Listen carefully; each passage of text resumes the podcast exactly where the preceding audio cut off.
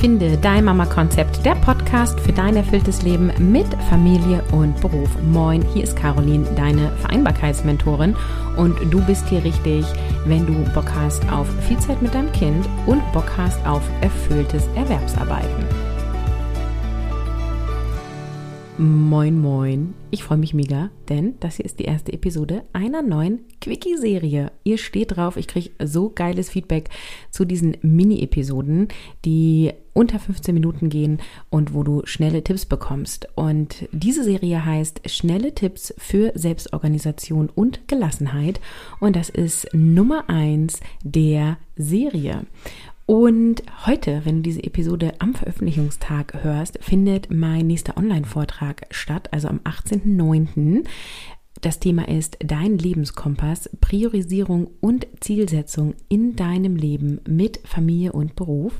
Und wenn du noch nicht angemeldet bist und dabei sein willst, dann tu es jetzt schnell unter www.carolinhabekost.de slash online-vortrag. Den Link findest du natürlich in den Shownotes. Wie sollte es anders sein?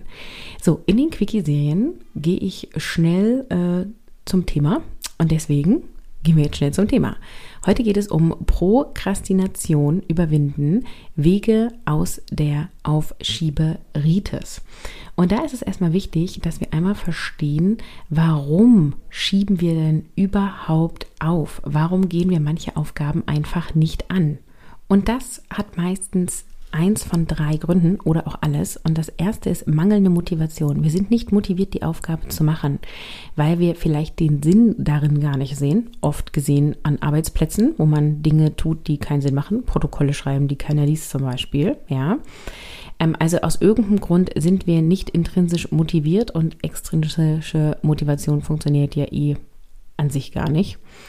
Der zweite Punkt ist Angst vor dem Versagen. Also wir haben Angst, die Aufgabe nicht gut, nicht richtig genug zu machen ähm, oder ja, irgendwas falsch zu tun. Und der dritte Punkt, warum wir aufschieben, ist meistens Überforderung. Also die Aufgabe ist so schwierig oder sie ist so groß oder sie ist so unklar, dass wir gar nicht genau wissen, wo sollen wir wie anfangen.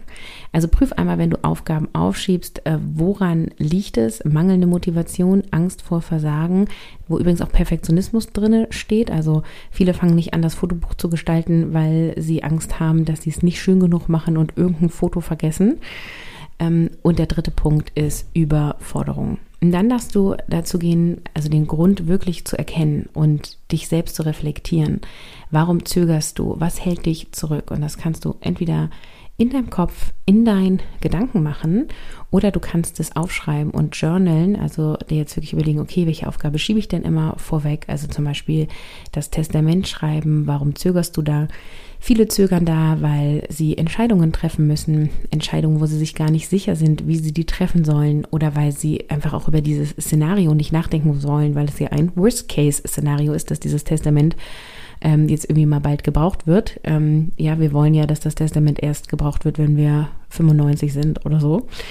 Und ähm, da kannst du für dich reflektieren, was ist eigentlich der Grund dahinter, was hält dich zurück und dann kannst du dort auch ähm, mit dir selber arbeiten. Also eben dich selber zu erkennen, okay, ich habe Angst davor, weil ich weiß gar nicht, welche Entscheidung ich treffen möchte. Was würde mir denn jetzt helfen, hier eine gute Entscheidung im Hinblick auf Testament zu fällen? Vielleicht ein Gespräch mit dem Vater der Kinder, vielleicht ein Gespräch mit anderen Müttern. Also du kannst sozusagen durch die Erkenntnisse dich weiter wieder Fragen stellen, wie kannst du jetzt das Thema angehen? Was würde dir helfen? Wie kann es leicht gehen? Das ist auch eine wunderschöne Frage für fast alle Lebenssituationen. Wie kann es leicht gehen oder wie kann es noch leichter gehen? Wenn du den Grund für dich erkannt hast und das ähm, ja auch für dich erkannt hat, was dich zurückhält, äh, dann kannst du erst in die Lösung gehen. Und wenn du zum Beispiel mangelnde Motivation hast, weil du in einem Job bist, wo du Protokolle schreibst, die keiner liest, dann kannst du halt auch gucken, kann ich die Situation verändern? Also vielleicht kannst du ja mal erwähnen, dass diese Protokolle keiner liest und vielleicht musst du sie dann auch nicht mehr schreiben oder du kannst sie sehr viel kürzer schreiben, ja? Oder jemand anderes kann sie schreiben. Also manchmal ist es auch möglich, Aufgaben, die man immer wieder aufschiebt, ähm, wegzulassen oder anderen zu übergeben. Und wenn du dich überfordert fühlst, dann hilft es meistens, ähm, da an deinem Selbstmanagement und an deiner Organisation zu arbeiten, ein System zu haben, wie Aufgaben bei dir gesammelt werden, wie sie sortiert werden und zurechtgeschnitten werden in Teilaufgaben und wie du dir deine Arbeitszeiten so einplanst, dass du Dinge wirklich auch mit Fokus erledigst, ja. Und dann reduzierst du deine Überforderung enorm und da biete ich ja die Kopffrei-Methode als Lösung an, genau für diesen Themenbereich. Dann ist es klug, also du hast jetzt rausgefunden, warum schiebst du auf, du hast den Grund erkannt, hast selbst reflektiert, hast dich vielleicht in Anführungsstrichen selbst therapiert, selbst gecoacht und dann gehst du jetzt in die Umsetzung. Also wir sind jetzt in dem Szenario von, es gibt eine Aufgabe, die du auch weiterhin selber erledigen möchtest oder musst. Und dann hilft es extrem, in Teilaufgaben zu denken. Also große Aufgaben, die sind irgendwie sehr einschüchternd und so kleine Aufgaben Schritt für Schritt für Schritt helfen dir enorm. Ich bleibe jetzt mal bei dem Beispiel Testament. Also eine Aufgabe könnte sein, sich mal runterzuladen, was muss überhaupt alles in ein Testament. Ist eine Aufgabe, die kann man innerhalb von kürzester Zeit mit Internet schnell erledigen. Eine zweite Aufgabe könnte sein, dann einmal mit dem Partner oder mit dem Vater der Kinder äh, darüber zu sprechen. Ja, ein dritter Schritt könnte sein, was ist dir denn jetzt schon klar, was muss unbedingt in dieses Testament rein?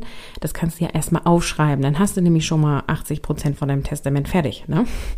Also musst ja nicht gleich an die 100 Prozent denken und so weiter. Du teilst dir das Schritt für Schritt auf und dann kannst du ähm, dir das einplanen. Es setzt wieder voraus, dass du irgendwie eine Struktur in deinem Alltag hast, dass du auch solche privaten Dinge, weil Testament ist ja ein privates To-Do, dass du Zeit dafür hast, am besten ohne Kinder, um da fokussiert dran arbeiten zu können. Und es setzt auch ein Stück weit voraus, und das wäre sonst der nächste Schritt, dir ein klares Ziel zu setzen. Also zu sagen, okay, ich möchte in 2023 mein Testament fertig machen, ja, oder ich möchte das Fotobuch einmal im Jahr äh, fertig machen. Und du kannst, wenn du möchtest, dir auch so ein kleines Belohnungssystem bauen. Also ähm, immer wenn du ein To-Do erledigt hast, darfst du eine Folge Netflix gucken oder so, weil es kann dir einen Anreiz geben. Ich stehe grundsätzlich nicht so sehr auf Belohnungssysteme, weil du musst ja irgendwann dich selber immer mehr belohnen oder eben auch bei Kindern die Belohnung immer höher setzen, damit es funktioniert, weil echte Motivation einfach in dir drinne existiert und dennoch hilft es bei Aufgaben, die du aufschiebst, dir zumindest einmal auf die Schulter zu klopfen und dich dafür anzuerkennen. Und das ist der wichtige Punkt, dich dafür anzuerkennen, dass du gerade etwas tust, was dir wichtig ist, auch wenn es vielleicht gerade ein bisschen schmerzhaft ist. Beispiel Testament.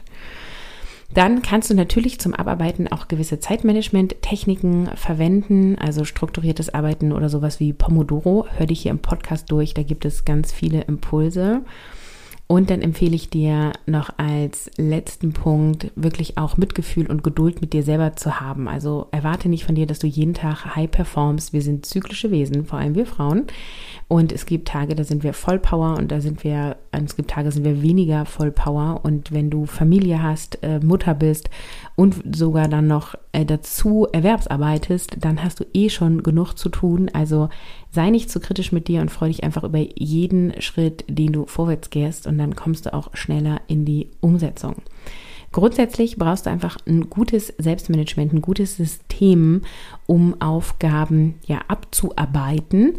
Ähm, und wenn du das hast, dann schiebst du viel weniger auf. Also die Absolventen von Mission Kopffrei, wie du mehr erledigst und weniger machst, haben ihre Aufschieberitis krass reduziert und sind sehr stark in der Umsetzung.